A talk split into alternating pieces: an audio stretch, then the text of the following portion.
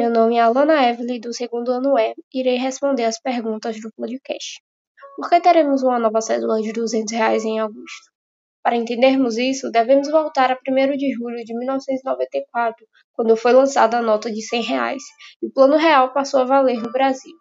Hoje, 26 anos depois, a inflação acumulada desde esse dia é de 521%, segundo o Índice Nacional de Preços ao Consumidor Amplo, IPCA.